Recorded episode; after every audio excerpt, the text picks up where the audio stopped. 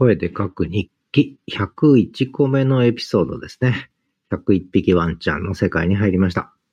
2日に1回で8月5日から更新し続けて、1日も欠かさず、後からついつま、つじつまわせることもせず、101回目を迎えました。えー、先ほど100回分の振り返りさせていただいたんですが、えー、ちょっとね、101回目から少し趣を変えようかなと。再び声日記の原点に戻ろうという感じがしてきましたね。あの、ニュース的なものは、リンクは貼りますけども、もうことの葉に任せた。ね、夕刊ことの葉と週刊ポッドキャスティングと月刊始めるキャンパスにニュースは任せて、えー、リスンケアフリー、声で書く日記はもう日記に徹しようと。一声と合わせてね。そんな風に今思ってます。まあまた変わるかもしれません。で、基本もうブラウザ録音で、え、やると。で、時間は10分以内という風に決めました。で、今日のタイトル。雪が溶ける札幌と東一郎の整理と、100と700のお祝いとちょっと疲れたので気楽におふってる話というタイトルにしました。あの、今日12度まで上がるそうです。先週も12度まで上がって雪が結構溶けて、今もう道路シャーベット上で歩きにくくてしょうがない。車は結構シャーベットで滑るもんだから、あの、もうどっちに進むかわかんないんですね。ずりずり滑って。あの、散歩してても車がこう、ずり落ちてくるみたいな。こっちにいきなり寄ってくると。運転してる人も多分困ってると思うんですよね。思った方向に、えー、進まないと車がね。そんな状況です。まあ、裏道に入るとそんな感じで、表の道はもう完全に溶けてびしゃびしゃですね、今ね。水たまりがたくさんできてます。そんなことで、明日ぐらいまで暖かいのかな。ね、来週になると、来週じゃない、今週末ぐらいにまた零下10度ぐらいの世界がやってくるそうですけども、なんか今年は行きつ戻りつですね。えー、右往左往してるというか、右往左往とは言わないか。上がったり下がったり。うん、はっきりしない天気ですね。で、えー、東一郎くんの整理。東一郎くんが生理になったわけじゃなくて、えー、歩いて100歩ぐらいの家にコーギーちゃんがいるんですけど、女の子のコーギーちゃん。今何歳ぐらいかな？もう10歳ぐらいなのかな？ちょっと生理が来てまして。で、その匂いに東一郎くん、昨日、おととい、3日4日前から反応し始めて、大変なんです。うん。あの、もうその家の前から動かない。困った。えー、お散歩にならない。で、こっちはこれ、それで疲れちゃう。東一郎くんのその、訓活というか、匂いに惑わされた東一郎ね。まあこれ犬の、オス犬の東一郎くんなんだかんだまだ1歳8ヶ月の若げ若い犬ですので、まあ自分の人生振り返ってもね、まあその頃はもう血気盛んで、ね、女の子の匂いすりゃあっちふらふらこっちふらふらしてたこと考えれば、まあ東一郎くんの生理はわからなくもないし、ね。まあだけど、なかなか厄介ですね。あと3日、4日続くんじゃないですかね、この状態がね。はい。そんな東一郎くんの整理でした。男の整理ね。えー、まあこればっかりはしょうがないね。はい。まあそんなことです。それから、あと100と700のお祝いは、これはもう先ほど100個目のエピソードで少し喋ったんですけど、まあ、ね、2日に1回の声で書く日記。まあ、 LISTEN がホスティング始めて本当にその2日後から始めたんですけど、うん。まあ、コンスタントにね、続いてきたんですけど、やっぱりいろいろ変遷があったんですね。えー、100回分、ちょっと振り返ってみました。自分なりに客観視しようと思って、振り返ってみたらいろんなことが見えてきました。で、まあ今後の進むべき道も、進むべき道って変だね。それほど大した道進んでないんですけど、進む方向も、いや、ちょっと見えたかなっていう気がしてますね。まあ私の中でいわゆる声日記、SNS 的なものと、もう一つはニュース的なものってミニコミ誌的なもの。個人ニュースも含めてね。そういうのとがやっぱり、まあ他もあるんですけど、まあとりあえずその二つは結構メインの要素になってきてるかなと新しい時代の音声配信においてね。なので、で、この リツンケアフリーの声で書く日記はもうかなりニュース化してたんね、本当にね。まあこれをちょっと軌道修正して原点に帰れてね、原点に戻れと、原点回帰で、ちょっと声日記風にしていきたいなと思ってます。ので、小田人さんよろしくお願いします。声日記風にしていきたいと思います。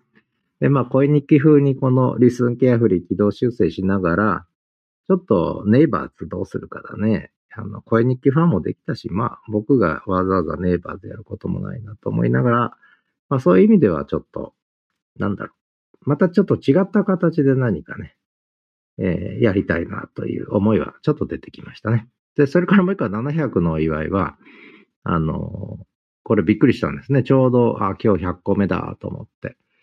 で、何気なく LISTEN のプロフィールページ見たら699になってたんですね。あ、あ次700個目だっていう。なんで100と700がこんなに惑星直列のように重なるんだろうと思いながらね。結構こういうこと LISTEN 始めてからあるんですよね。いろんな数字が重なるんですよね。これも面白いですね。やっぱりね。なんかあるんでしょうね。星巡り、星、星回りでしょうかね。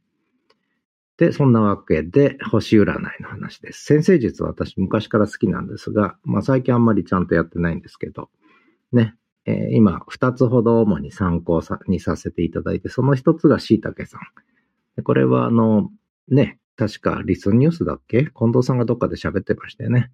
椎茸占い見てるんですよ、みたいな話で。で、私も昔見てたんですが、ずっと見てなかったんですが、椎茸さん見たらやっぱりいいですね。あの、とてもいいですね。あの、当たってますね。で、えー、ちょっと先ほどツイッター X でもつぶやきましたけど、あ、ちょっと椎茸占いの話を。そんな私はサソリ座の還暦男なんですが、えー、今週のあなたを分析、あんまりやる、喋ると著作権になるんで、引用は5分の1ぐらいに、以内に、10分の1以内に収めますけども、オンとオフの切り替えに取り組んでいるっていうね、これまさに2日3日前からオンとオフの切り替えに取り組んでまして、で、私、昔だったらオンのまんま行っちゃって、で、後で人に迷惑かけるぶっ倒れてね。いうことがよくあったんです。で、サソリ座ってのはそういう性格持ってるみたいですけれども、で、私、ある瞬間、いつかな ?30 代後半ぐらいかな ?40 ぐらいからかなもうとにかく、オフの時はもう完全オフっていうね、オンオフの切り替え。あ、これも SNS で学んだんだな。ある人のブログだったか何か、あれ、ビデオチャットだったか、音声チャットだったかな忘れちゃいました。なんかでオンオフっていうのをすごく強調する女性の方がいて、そうだよなって、俺、俺って、俺、俺が出ちゃいました。俺ってオフ苦手だよなと思って、オフ会は得意なのに、仕事とか生活でオフするのが苦手で、常にオンの状態にしちゃって疲れてぶっ倒れるということを結構若い時やってたんですよね。なので、あの、思いっきり休もうと。その時から思い始めて。で、それからもう、人に迷惑かける前に先に迷惑かけるというかな。もう、なるべく早くオフっちゃうということで、で、もうその感覚はもうここ2、30年培ってきたので、もう完全にオフモードに入ってましたね。ここ2日ぐらいね。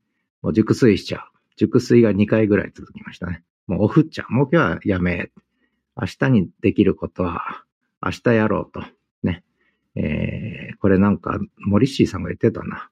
明日やろうはバカ野郎だっけ？なんか言ってましたけど、僕は明日やろうでいいと思うんですけどね。それよりも3年寝たろうぐらいでいいと思ってるんですが、まあ3年ぐらい寝てやろうと思ってますけども。で、とにかく疲れに直面したらオフ、オフにするというね、えー、いうことで、もう完全にオフってますね。はい、ありがとうございます。オフってこの状態。オフってこの状態ってね。それから、あとは、今週のサソリ座は、この楽しみのために頑張ろうとか、私にやらせてくださいと挙手したくなるようなことが目の前にちらつくけども、あの、周り気にせずに手挙げちゃえと。思いついたらすぐにやってしまえぐらいジングソフトあっても良いと。で、これも培ってきたので大丈夫です。すぐやっちゃうと思います。はい。オンとオフの切り替えも大丈夫だし、ね、すぐやっちゃう迅速さも大丈夫です。で、昔はね、もともと、これ書いてある、サソリ座はもともと睡眠時間削っても、とにかく8年間は頑張り抜くみたいな性格を持ってた。これまさにその通りなんですけど、もうこれはやめたんですね、ある瞬間にね。40ぐらいだったか30代末ぐらいね。で、今週はサボり気味にやろうって、サボり上手になったですね。で、まあそんな感じね。で、自分の感覚を信じてやってくださいって書いてあるんで、もう信じてやってますという。で、あともう一個人間関係面白かった。この人のことは大事にしたいけど、ちょっと気を張りすぎてしまうんだよな、この人はな。気を張るのをやめりゃいいのにな、と思ってる人いるんだけども、と感じる人に対して、私がこの人を救おうとしないみたいな前提を持って接してみてくださいね。これもね、実は培ってきちゃったんです、すでに。あの、すべての人を救えるわけじゃないって思った瞬間があってね、もう救うのやめたんですね。もう人に任せてもうなるようになるしかないね。私が全部できると思っちゃいけない。サソリ座は思っちゃうんだよね。俺が何とかしてやろうって。だからもうそれはやめたということで10分過ぎて、東一郎くんも邪魔しに来たので、今日の声で書く日記はここまでです。ではまた、101回目でした。以後よろしく。